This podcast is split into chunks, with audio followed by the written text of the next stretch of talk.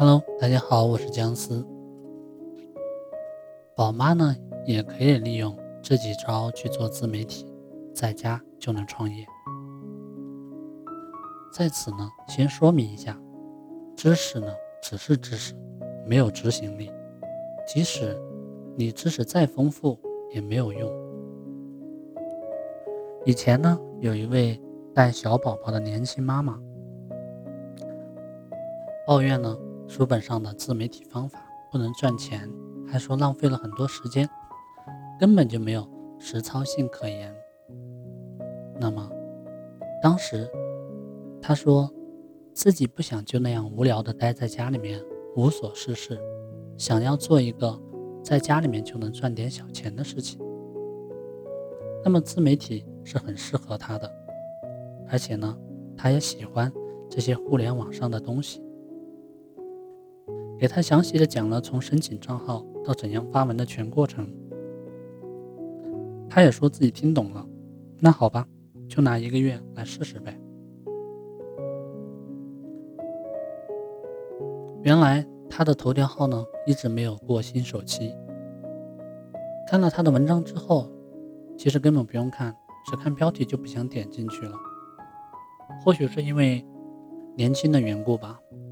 他写的内容呢偏美文的风格，但在今日头条这种大染缸当中，美文也不是那么简简单单一两句就能成文的。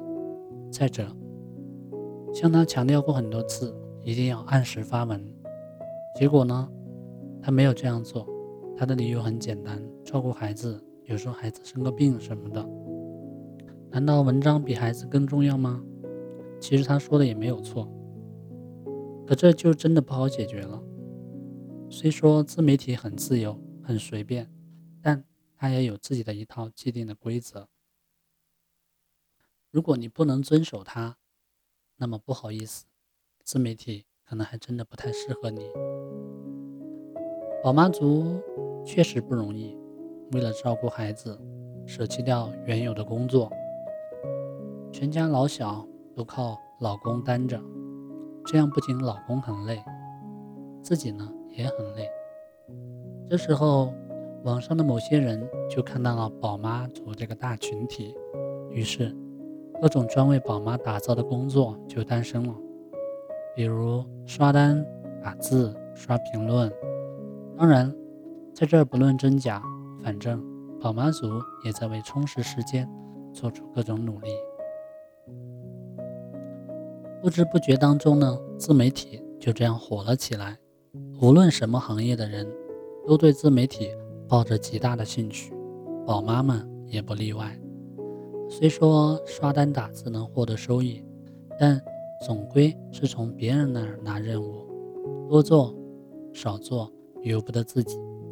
自媒体多好呀，完全是自己在给自己塑造发展的方向，多么自由。于是。也就有了大批宝妈进入自媒体。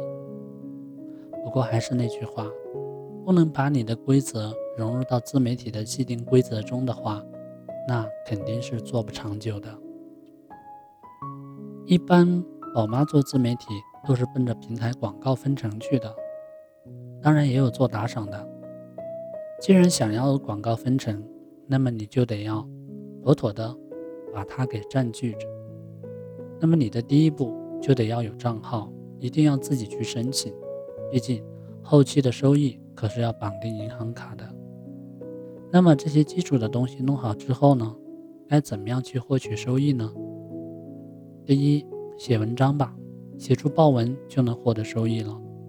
这时就得看你的文字功底以及对用户兴趣热点的把握程度了。不过，与其把许多的时间花费在内容的架构上，倒不如用来取标题。如如今的标题越来越长，目的就是要让用户看到标题就会对文章的内容感兴趣。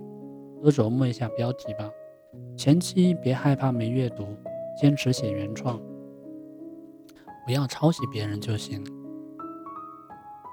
其实不太赞成宝妈去大量的写文章，这样很浪费时间。而是呢，比较推崇。以自媒体来辅助其他行业获取收益。接下来的几招呢，都是这样子的。做网红，当然你可以选择你自己是主角，也可以选择你的宝宝做主角。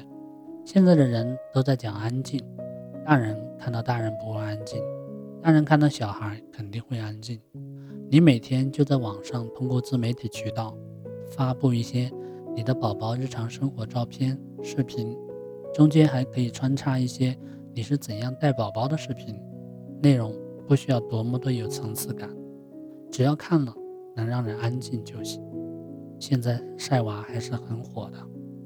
还有呢，就是淘宝客，这是一个由淘宝官方作为平台，给众多非专业推广人员提供推广产品以及佣金的渠道。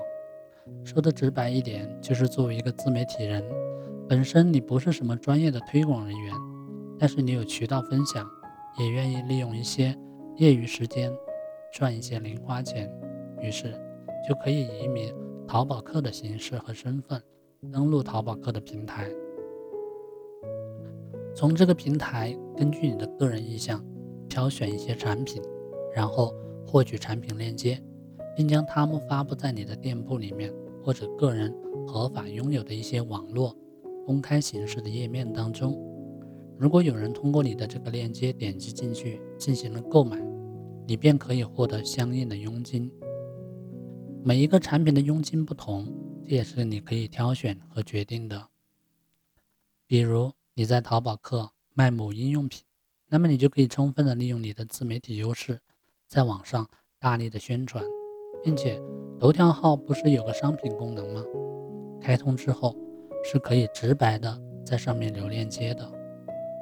没有的话也没有关系，多去像妈妈网、宝宝树等母婴平台上面去分享、去宣传。你也可以留链接，也可以留你的微信，不过不要留得太过明显。目前许多微商呢都在利用自媒体吸粉，而用户虽然讨厌朋友圈的发广告，但不讨厌自媒体圈粉。举例说明，你是一名喜欢旅游的宝妈，那么你找到了泰国货源，自己试用了很多产品，选择好的、性价比高的产品进行推广，那么每个月。轻轻松松在家就能赚钱喽。还有就是做手工赚钱，有很多类似的手工加工任务，像以前的串珠，操作简单易上手，当然赚的也比较少。最主要的是能兼顾带孩子，只要在自媒体那些手工社区中多宣传一下就可以了。好了，今天关于宝妈的内容就分享到这里。如果你喜欢，记得要点赞评论，这是对我最大的鼓励。感谢你的收听，我们下期再会。